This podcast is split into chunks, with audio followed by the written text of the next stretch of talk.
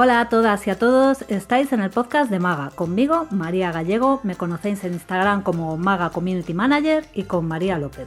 Como os prometimos, vamos a hablar del síndrome del impostor, un tema del que nos habéis dicho muchas personas que os interesaba y que os sentís identificados. Antes de empezar, simplemente quiero agradeceros mucho el feedback que nos habéis dado eh, la, cálida acogida que ha tenido el primer episodio del podcast, en mi perfil de Instagram, en redes, en persona, nos habéis dicho que os ha gustado mucho y eso nos ha dado un chute de motivación para seguir. Así que ya sin más, hola María. Hola. Vamos a, vamos a hablar brevemente, así una introducción de qué es el, el síndrome del impostor. Si hacéis una breve búsqueda en Google, enseguida os va a aparecer un montón de información sobre ello y probablemente vais a ver en noticias eh, vais a ver celebridades que se habla de que lo han sufrido, como es muy célebre el caso de Michelle Obama. Sí, y de Kate Winslet. De Kate Winslet, de actrices de éxito como Emma Watson eh, y muchas más. Bueno, eh, lo sufre Michelle Obama y lo sufres tú que me estás escuchando. Ahora os vamos a explicar por qué. ¿En qué consiste el síndrome del impostor? Bueno, pues yo eh, que pensaba que sería un trastorno como otro cualquiera, tipificado como un trastorno de psicológico, no lo es Solo es una cosa que le ocurre a, bastantes personas y entonces los psicólogos que lo han identificado así han hecho, bueno, pues lo han determinado así como un síndrome, ¿no? Pero no sería una... Es un patrón de Es un patrón de conducta, efectivamente. un rasgo de la personalidad. Muy común. Dicen que lo sufren 7 de cada 10 personas. Yo he leído que lo sufren más mujeres. Yo también. ¿Te sorprende? Mm, quizá me sorprende porque ser una mujer de éxito es una cosa que está mucho menos reconocida. O sea, hay que demostrarlo mucho más que ser un hombre de éxito. Como en cualquier ámbito. Como en cualquier ámbito, efectivamente. por eso. O seas, eh, oficinista. efectivamente, sí. Vale, pues sí, ya sabemos entonces que, se trata de un patrón de conducta, como os decimos, no es un trastorno clínico.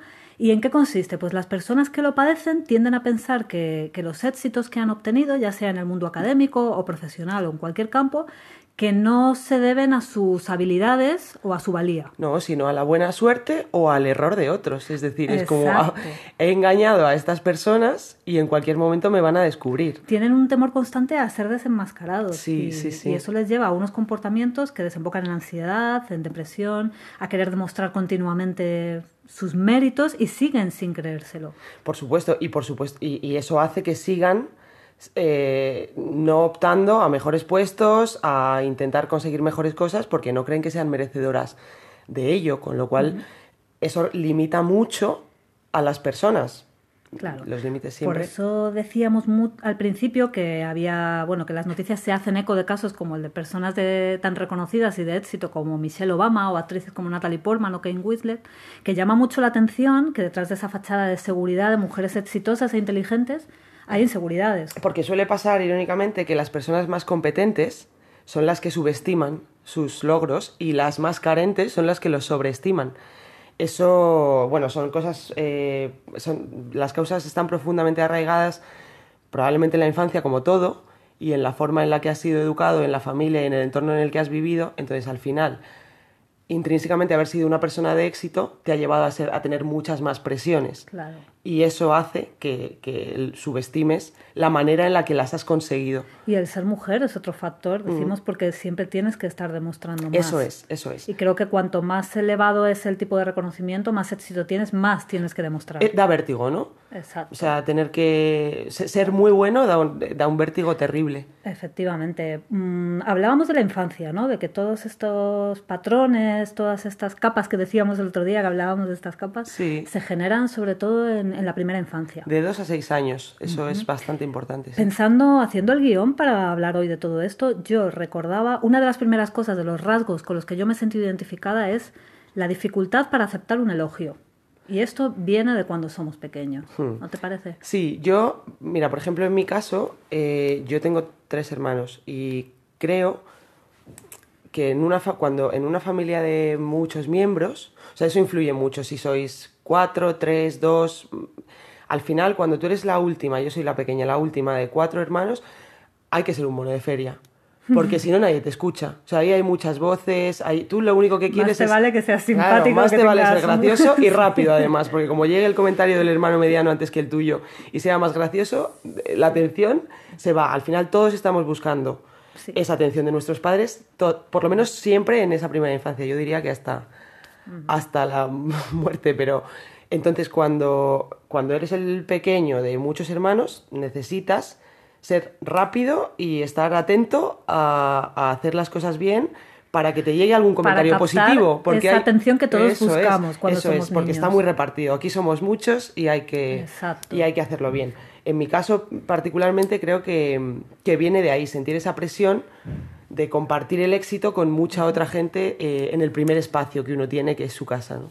Efectivamente, la casa es como el campo de experimentación. Efectivamente, para todo lo demás, sí, la vida. Sí, eso es. Y, y más cosas, y la falsa modestia que nos inculcan, no sé, yo en mi caso cuando, cuando pensaba en mi infancia, en el colegio, en la sociedad, no lo sé, esa falsa modestia de no aceptes, no te lo creas. Cuando yo era pequeña era muy peyorativo decir que, una, que, un, que alguien se lo tenía muy creído. Sí, es una modestia patológica, o sea, lo, lo consideramos algo, algo muy malo, ¿no? Ser, eh, estaba esa Incluso frase, baja modesto que sube María, ¿no? He llegado a pensar incluso si está relacionado con, con nuestra educación, con la moral cristiana, ¿no? Este, este ideal de, de modestia y de... Sí, de austeridad, de Sí. nunca hablar demasiado de uno, de no.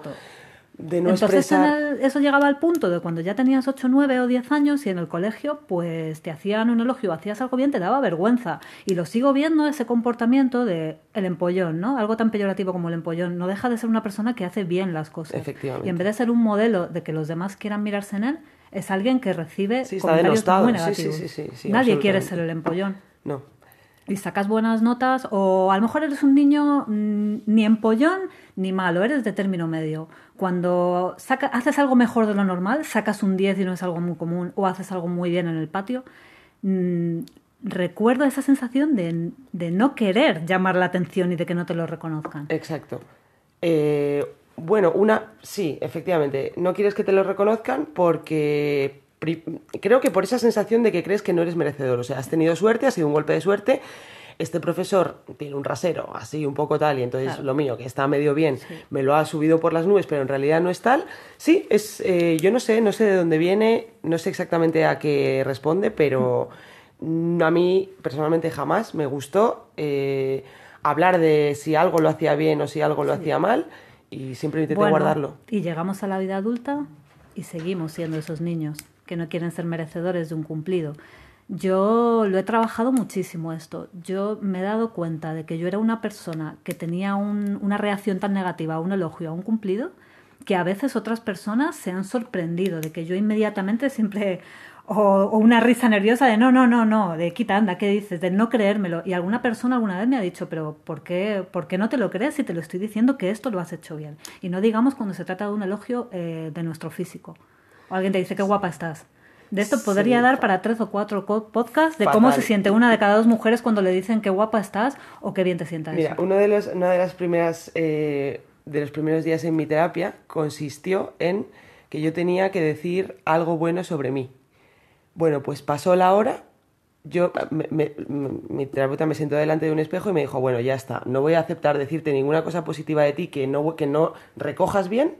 Ahora tú vas a tener que decir algo positivo de ti. La hora pasó, yo me fui a casa y no conseguí, te prometo, no conseguí decir ninguna cosa positiva sobre mí. Después ya lo fui arreglando, pero me generaba una vergüenza, bueno, una vergüenza tal que estuve una hora ahí sin ser capaz de, aunque fuera, decir algo para que me dejara en paz. Efectivamente. Y poderme ir. Y muy- esto se trabaja, ¿eh? Mm. Sí, se trabaja, se trabaja. Lo trabajo mucho y ahora que ya soy una persona que, que ya acepto los cumplidos, los tomo con naturalidad y doy las, lo que decíamos, doy las gracias y aunque mi voz interior esté diciendo, uff, ¿por qué te dirán esto? Incluso he llegado a pensar que me lo dicen para reírse de mí. Sí, yo también. Tu impostor interior está dando guerra. No hagamos caso al impostor interior y ahora ese patrón lo veo en otras personas. Yo ahora me gusta decirle a la gente espontáneamente, oye, qué guapa estás, qué bien te sienta esto, me gusta. O sea, cuando me sale, incluso he llegado a, a parar una desconocida en el metro de la calle y decirle, oye, me encanta tu pelo o esa chaqueta que llevas. Mm. Y veo esos patrones en esas otras personas. A mucha gente le cuesta. Sí, a mucha, sí, sí, es lo normal. Lo normal es que cueste. Entonces, yo creo que un buen método, algo que sí que se puede hacer, algo que es, porque bueno, decir, tienes que mejorar tu inseguridad, tu, auto, Sí, tu eso es como autoconcepto, decir, relájate. claro, efectivamente, tranquila, nervioso. no te pongas nerviosa. Ya, bueno, eso no se puede hacer, pero lo que sí se puede hacer, con, cada día es cuando te hagan un cumplido, que seguro que nos pasa a todos todo el tiempo, un cumplido no, no por cumplido, o sea, una cosa que has hecho bien, una felicitación, bien, dar las gracias. Ya sé que va a haber una voz, esa voz que tú dices que Y te está diciendo, no, no, ya está. Y no punto. entro en no, es que. Pero si en realidad era muy fácil. No, no, no entro en nada, gracias. gracias. Una sonrisa y a otra cosa. Es Gracias, la verdad que sí. un ejercicio excelente, la verdad, para callar a esa voz tóxica que tenemos dentro de la cabeza. Mm, muchos tipos de síndrome de impostor, ¿no? Claro, Hemos dependiendo detectado. de la persona, claro, y de, de dónde venga, supongo. Hay un tipo muy común que nos afecta bastante al mundo emprendedor, que es lo que llaman el impostor novato. He visto, he visto que lo llaman así. Eh, es esa persona que ha terminado la carrera, que tiene un máster, que tiene tres idiomas, que ha hecho infinidad de cursos y que se sigue sintiendo en absoluto preparada para realizar un trabajo de su especialidad o para tener una experiencia laboral. Mm. ¿Eso te ha pasado a ti?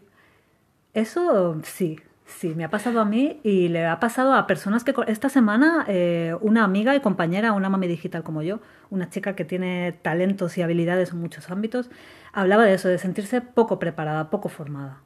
Y no es así, nadie de los que estamos a su alrededor lo vemos así. que es así, claro.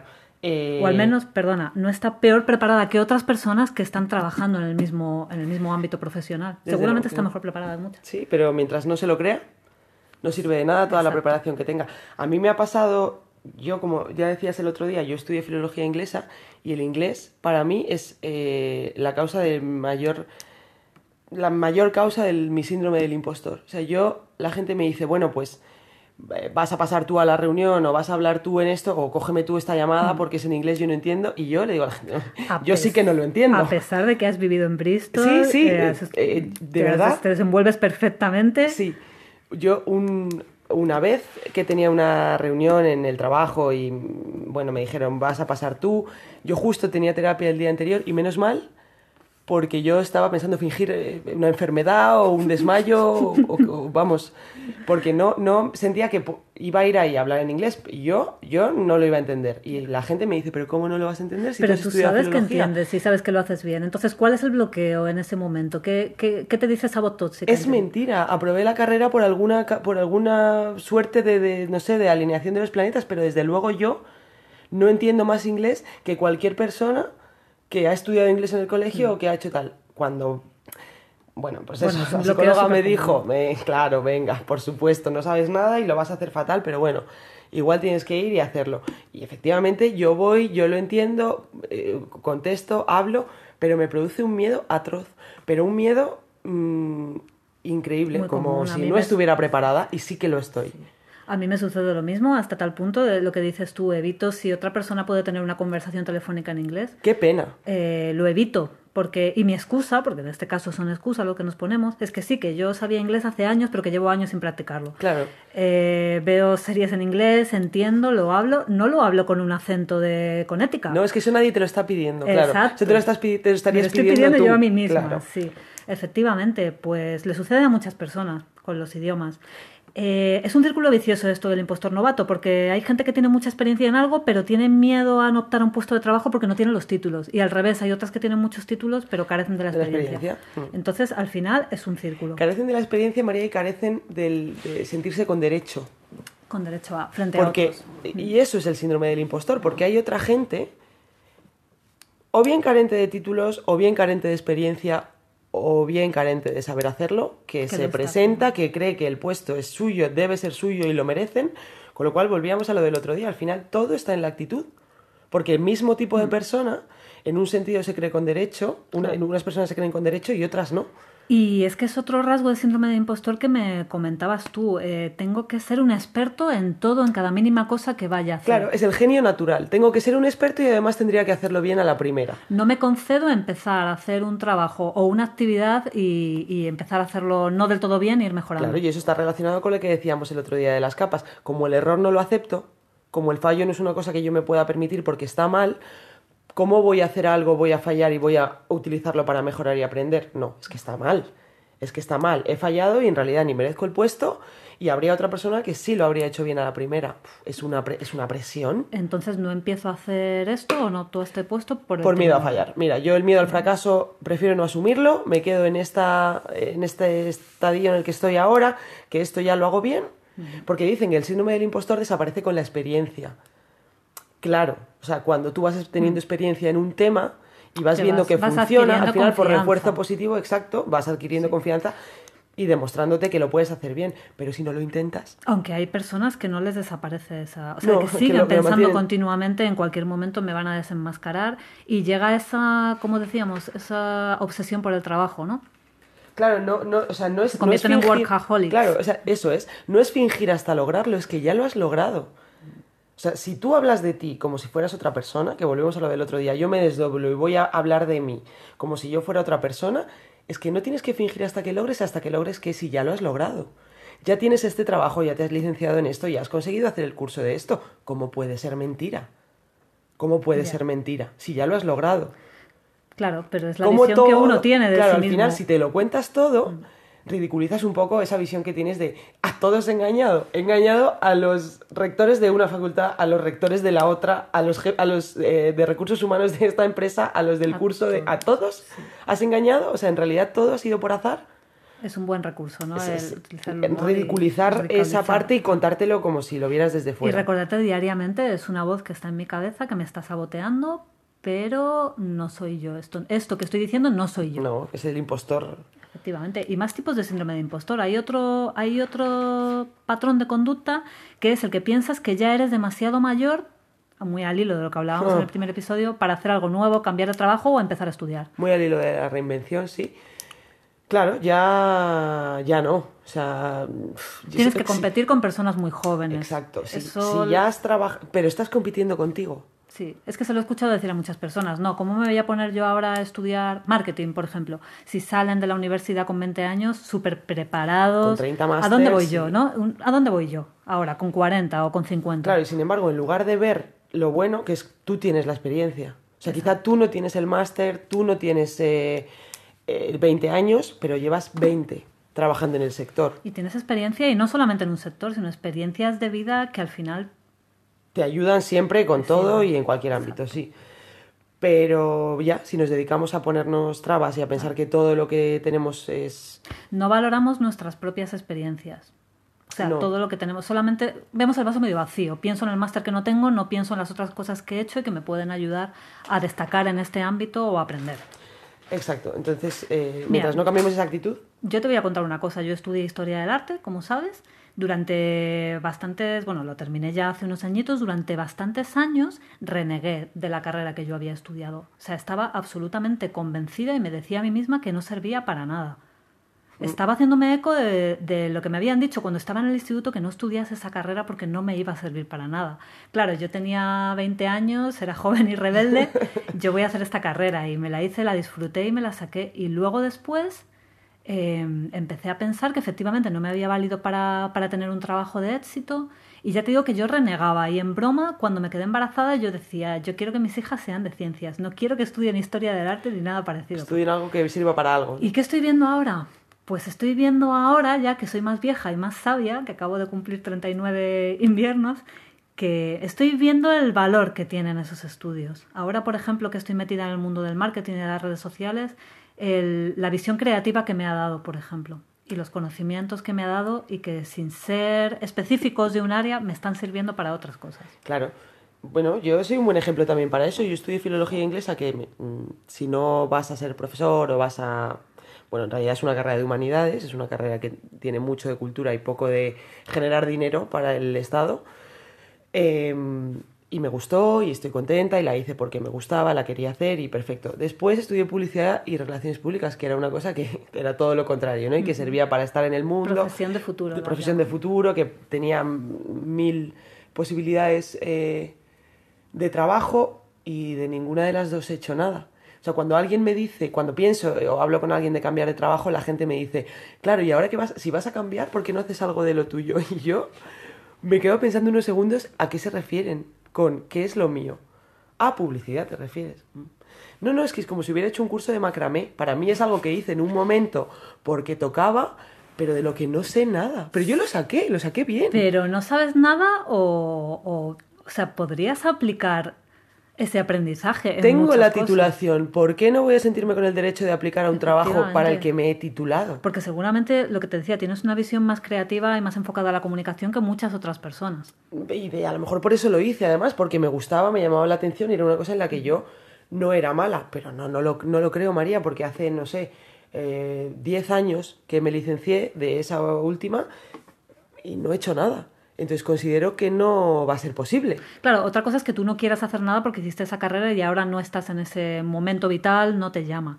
Pero por poder, si tú quisieras introducirte en el mundo de la publicidad, que no te lo impiden nada. Me llama, me encantaría, lo veo, lo, lo veo, me veo como Mad Men, o sea, me, me gustaría muchísimo vi- un- visionarme así, pero Entonces, pero eso entonces es un bloqueo tuyo. Pero, porque claro. piensas, ahí está, le has dado, has dado en el clavo. Es que hace 10 años que me licencié. ¿A dónde voy yo, no? claro, exacto, y no es ni siquiera una cuestión de edad, Efectivamente. tanto por edad como de tiempo eh, transcurrido desde que yo, pues que Claro. esas cosas han debido cambiar un montón ya, o sea, Pues fíjate, yo hace, no creo que hace quin- casi 15 años que me he licenciado en Historia del Arte y veo que ahora, a la hora de crear contenidos, Mm, ese- mi bagaje cultural y cre- me está siendo de mucha ayuda. de mucha, claro, de mucha utilidad. Sí, sí, pero bueno, y tú te digo, tú te has atrevido. O sea, a ver cómo te sale, a ver cómo te sale esto, a ver cómo te porque funciona. Cabe totalmente la posibilidad de que fracase en lo que estoy haciendo y lo que hablábamos del fracaso. No pasa nada. Has apartado el miedo un momento para poder entrar. Mm.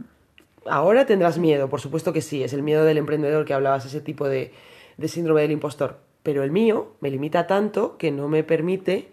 No es que no voy a afrontarlo, porque Bueno. a lo mejor el fracaso ya, ya me tumba, me hunde. Seguro que mucha gente que lo está escuchando se siente totalmente identificada contigo y con lo que estás diciendo. Sí, yo, yo no... Mm, Hablamos un poco de estrategias para... Sí, vamos a hablar de Para estrategias combatir el que al final es lo que... La primera de todas y más importante, hay que hablar de ello. Hmm. Como en todo tipo de, de problema, de comportamiento o de, o de malestar, hay que hablar. Eso te iba a decir, yo no dudo, o sea, hace un mes no pensaba que nunca haría otra cosa. Ahora, de tanto hablar de esto, creo que en algún momento lo voy a hacer, porque lo tengo muy presente. O sea, es algo que ya está, está muy presente en mí, lo estoy interiorizando mucho y es posible que me dé que me dé la vena y, y me ponga a hacer otra cosa Estás de en verdad. un proceso, Estoy y en un estás en ese proceso. camino ya. Efectivamente, y hablarlo me está ayudando mucho. De verdad me está impulsando hablarlo, mucho, eh, lo, digo. Mira, más de hay varias personas que, que estas dos últimas semanas, bueno, se nos retrasó un poco la grabación del podcast por el parón navideño. Hay personas que me han dicho, por favor, tenéis que hablar de esto ya. Pero estábamos comiendo gambas. bueno, yo no. bueno, tú no.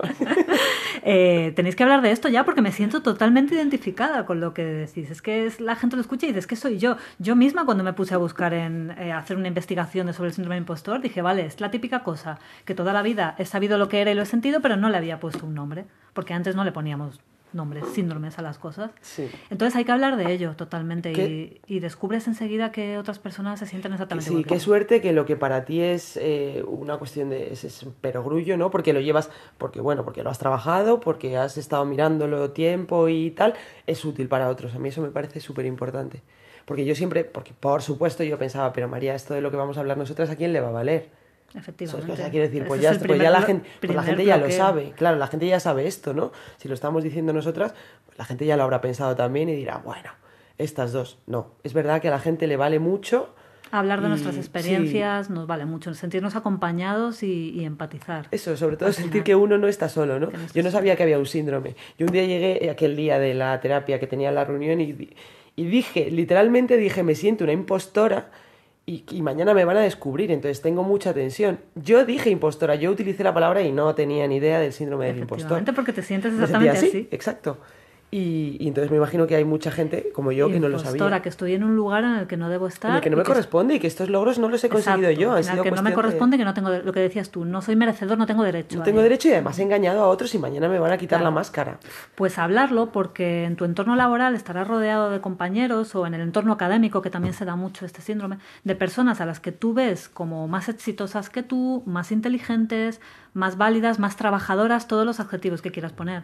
Y cuando te pones, y a los 10 minutos de hablar de, de que sale este tema en un café o en una conversación, las personas se van quitando esas capas y se sienten tan inseguras como tú o Por como yo. supuesto. Y si tuvieras esa conversación con Michelle Obama en la Casa Blanca, allí, en ese sofá divinas, Michelle te diría, se quitaría esas capas y te diría, yo también lo siento.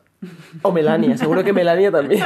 también, probablemente las personas con una fachada de más seguridad y, y una tan pulidas y tan cuidadas son luego las más que habrán tenido que pasar para llegar hasta ahí. Me da, me, la verdad que... Efectivamente. Una red de apoyo es muy importante. Eh, Y muchas veces esa red de apoyo, ojo, no la vamos a encontrar en la familia. A veces sí. Pero generalmente decíamos que la familia es ese campo de experimentación en la primera infancia. Eh, y a veces... mm, Mira, tu familia se puede ser perfecta y seguro que pueden ayudar a otros mucho. muchísimo, a otros, pero dentro de la red, dentro del, del núcleo familiar, uno tiene su papel y casi nunca va a poder eh, transgredir el sitio que ocupa dentro de ahí. Entonces es, es- es ridículo. O sea, hay una red que se puede elegir. Eh, yo te decía el otro día, ¿no? Igual quizá también algún familiar, pero no la familia. La familia no tiene por qué ser el Porque apoyo hay en el que busques. demasiado intensidad emocional. hay demasiado. O sea, Mira, curiosamente, espero que a mis compañeras de mamis digitales no les importe que, que haga estos incisos hablando de mis experiencias con ellas, es que aprendo mucho de ellas. Claro. Y ayer, hablando del tema de, de hablar en las, stories de- en las historias de Instagram, Mm. de grabarse en vídeo, muchas decían que lo que les daba vergüenza, y yo la primera es que le vea no personas a las que no conoces, Su familia. su familia.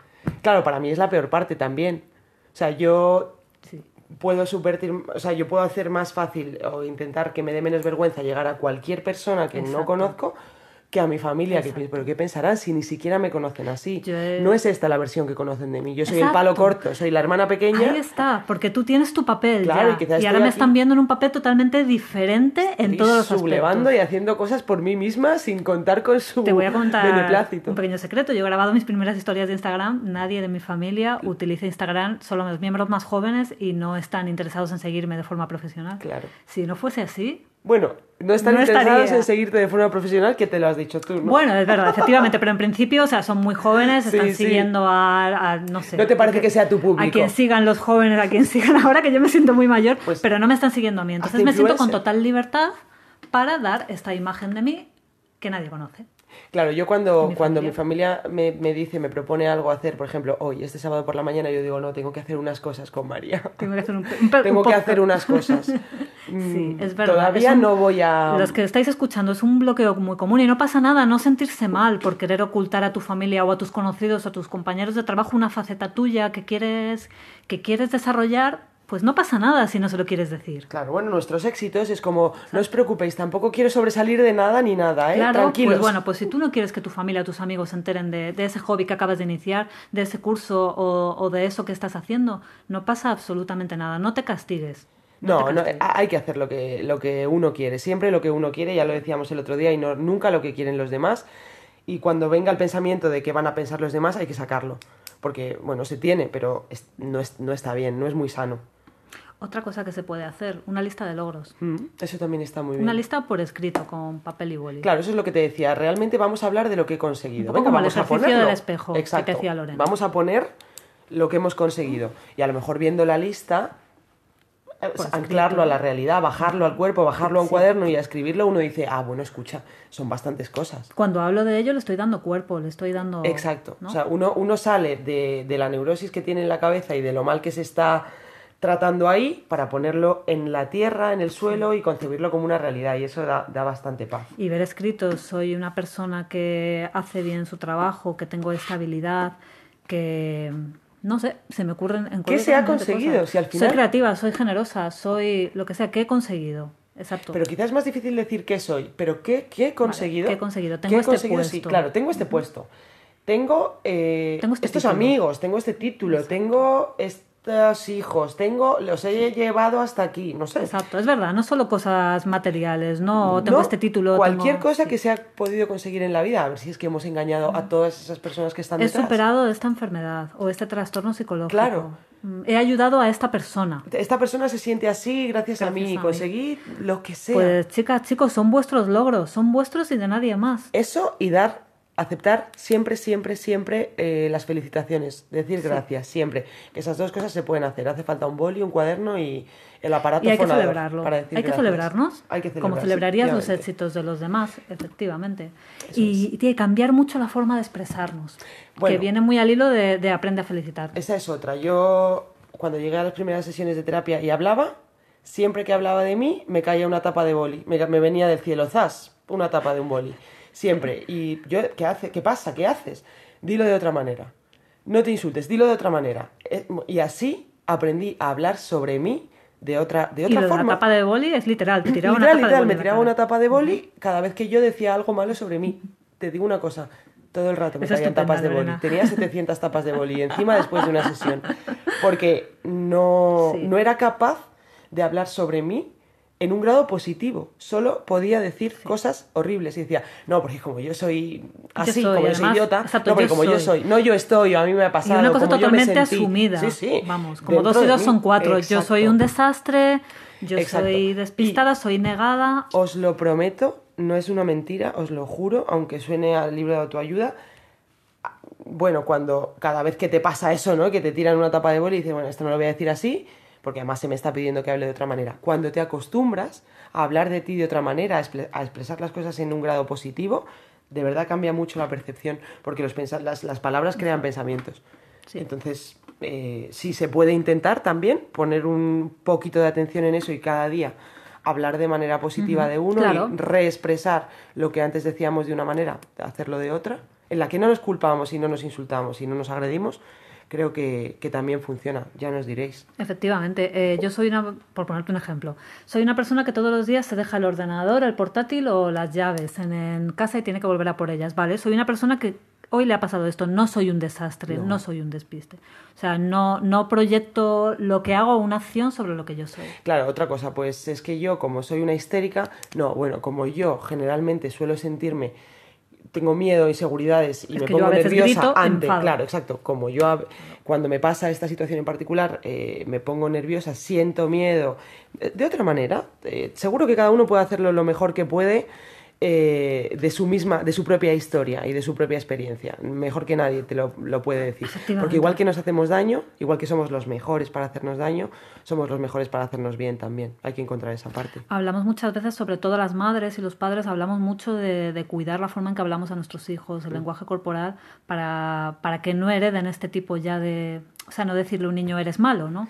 Claro, eso Nunca. como el, el síndrome de Pigmalión creo que se llama, cuando tú te, te pasas diciéndole eh, tu día a día, ah, no al niño, eh, directamente, porque a veces hablamos con los adultos como si el Sí, niño fuera exacto. sordo, Es que es incapaz. así. o- Es que él es un vago. Claro, es, que, este niño es malísimo. Es que, no, no, es que este como Es es, que es un malísimo. respondón. Bueno, Es le habéis, se lo habéis puesto encima. O sea, ya difícilmente va a despojarse de eso, pues se lo, habéis, se lo hemos puesto encima. Muchos padres y madres tenemos mucho cuidado de no hacer eso con los hijos. Vale, pues tengamos cuidado de no hacerlo con nosotros también, Claro. porque nos descuidamos. Bueno, porque al final siempre, siempre se educa con el ejemplo. Y quiero decir, tú puedes decirle, es como lo de, es que mi hijo no lee, tú lees, no, yo no. Pero a él le digo que lea. Mm, Bueno, Claro, pues no, en realidad no. Es que no Hay sé que por qué mi hé tiene este complejo cuando llega a la adolescencia. No ¿Tú sé por qué quién se lo ha sí, inculcado.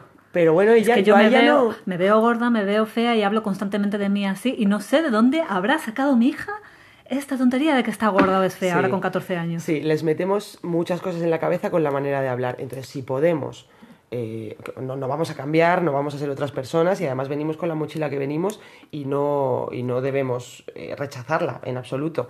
Pero si podemos intentar eh, hablar siempre en positivo, más que en negativo, mejor. Y querernos y cuidarnos, porque es lo que dices tú, es el mejor ejemplo que le vamos a dar a nuestras hijas. a Si nosotros hijos. nos queremos, de verdad difícilmente nuestros hijos no van a aprender a quererse ellos mismos. Y qué mejor para un hijo que ver a una madre, pues eso, que se quiere, que se cuida, que habla en positivo de sí misma. Además, tratamos a los demás como nos tratamos a nosotros. Eso es siempre. Yo hay gente a la que veo que es eh, déspota o que trata mal a los demás y siempre siento pena porque pienso, Se ¿cómo se tratará a sí mismo? A sí mismos. Por Dios. Los juicios que hacemos de Claro, los demás que, o los juicios que nos hacemos sobre unos mismos. Sí, sí, sí, sí. Y aprender a no hacer juicios sobre los demás ayuda mucho a no hacer juicios sobre uno mismo. Bueno, pues ya tenemos una serie de, de pautas o de estrategias que podemos utilizar para combatir ese síndrome del impostor. Como decíamos, hablar, hablar mucho, mucho de ello, no sentir vergüenza ninguna de lo que pensamos que son defectos o fracasos. Tener la red de apoyos, hacer una lista por escrito, si te ayuda, hazlo, no pasa nada. Y cambiar mucho la forma en que nos expresamos. Dejar de creer que somos esos impostores que no merecen ese éxito. Esa... Tienes habilidades, haces cosas buenas. Lo a hemos demás. logrado nosotros, no podemos pensar que, re- que todo eso responde a un error de los demás. De que Me gusta mucho lo de ridicu- ridiculizar. hay que ridiculizar A ese saboteador. siempre a ese saboteador que tenemos dentro, siempre, porque no es nosotros. Efectivamente. Y bueno, y lo que hablábamos, lo sufren actrices de éxito, em, personalidades políticas, y lo sufres tú y lo sufro yo. Y además no solo en el entorno laboral, lo sufres tú de cara a tus amigos, de lo cara sufren tus hijos en el instituto. de cara a una cita, lo sufres tú de cara... No, sí, es que miles de personas lo sufren todos los días en todos los ámbitos. Incluso ¿eh? cuando tienes un rasgo de personalidad, no sé, la empatía, la generosidad, la- el liderazgo, la fortaleza, tiendes a pensar que no lo tiene, que ¿por qué los demás me verán así? Si yo no soy valiente o no soy, bueno, pues párate a pensar que sí que eres más valiente de lo que crees o más válido de lo que crees. Otro ejercicio que creo que es útil, ahí, bueno, lo que pasa es que hace falta la, la- ayuda de los demás, es que tus amigos, da igual, eh, tus amigos, tus quien sea, escriba una palabra sobre ti. Solo una. O quiero decir, eso le lleva a alguien tres segundos. Y tú puedes pedirle a alguien que todo el mundo que te conoce, o casi todo el mundo que te conoce y que creas que se lo puedes pedir, escriba algo sobre ti, es una buena cosa. Alguien que, bueno, pues luego puedes pensar que te están mintiendo, ¿no? Pero bueno, Ahí, claro, te puedes poner todas las trabas que Claro, pero si tratamos de quitar eso, vamos a leer qué es lo que dicen los Es demás sobre nosotros. Una cosa. Solo una cosa. A ver qué pasa. Efectivamente. Que ya no lo estamos diciendo nosotros, venga, que lo están diciendo los demás. Claro, porque si te haces tú mismo tu lista o delante del espejo dices tres cosas buenas de ti mismo, siempre no vamos a necesitar un poco esa aprobación de los demás, de ese contrastar a ver Claro, si es verdad. además la primera vez que empiezas a decirlo piensas, bueno, yo que yo creo, ¿eh? que yo creo, que no lo sé, que yo creo. Es como en una entrevista de trabajo o en un formulario cuando te dicen, di cuál es tu fortaleza o a lo mejor sobre ti mismo. Creo, me considero. La Lo dices pregunta como más con- odiada. Lo dices con mucho temor y con... Otra vez venimos a lo mismo, esa niña interior está diciendo, piensan que soy una creída y que si digo, pienso que soy una persona que tengo capacidad de liderazgo, pienso que soy una persona fuerte, sobre todo a las mujeres, van a Van a pensar que me lo tengo muy creído. Sí, sí. Sí. Así que bueno, yo creo que esas son Hay las una cosa que se me acaba de, de ocurrir así sobre la marcha sobre esto. Eh, En estos días de formación de gobierno y, y de noticias, sabes que bueno que Irene Montero va a ser Vicepresidenta, no, mi- ministra, ¿no? De igualdad. y oí una cosa muy peyorativa sobre ella que alguien, no me acuerdo qué ni en qué entorno, ni quiero entrar en estas en el, en el tema político, pero alguien decía que es que había sido cajera de supermercado. ¿Vale? O sea, que es una persona que se la considera poco válida porque no tiene esa cantidad de títulos. Lo que me gustaría, o sea, lo que voy, me gustaría saber si Irene Montero sufre síndrome del impostor y me gustaría saberlo, preguntárselo. Además, seguro que estaría encantada de contestártelo y de hablar de Irene eso. Montero, aquí lo dejamos. ¿Sufres el síndrome del impostor?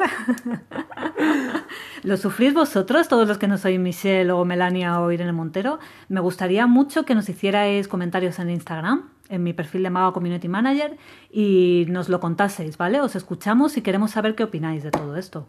Mm, para la próxima, para el próximo podcast, no os voy a decir la próxima semana porque, porque bueno, puede Porque ser... yo tengo que viajar a ver a mi novio, recordadlo. Iba, iba a hablar de nuestros compromisos, de, nuestro, de nuestra agenda, pero sí, básicamente María tiene, tiene novia a distancia, tiene que viajar.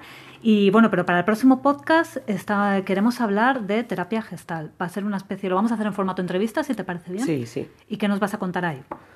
Pues nada, yo os voy a hablar de eso, de mi experiencia con la terapia gestal. Yo no sabía que existía, ¿eh? pensaba que yo iba al psicólogo, el psicólogo en, no sé, freudiano, que me iban a tumbar allí en un diván y yo iba a tener que contar mi vida para en algún momento tener alguna visión clara sobre lo que me ocurría, pero no. Con el tiempo, yo me entero que esta terapia a la que asisto es así, es gestalt, que se llama así, y leyendo sobre ello, mm, me doy cuenta que estoy de acuerdo, que me parece bastante útil, mucho más que otras, porque hay mil, o sea, hay mil y no todas me parecen igual de efectivas, pero esta me parece honesta y, y, bueno, pues me gustaría contaros un poco cómo es. Pues estamos deseando en el próximo podcast escucharte, saber de tu experiencia, porque seguro que va a ayudar a, a muchas de las personas que nos oyen. Pues hasta aquí hemos llegado. Bueno, Muchas gracias a todos los que estáis escuchando. Esto ha sido el podcast de Maga. Adiós. adiós.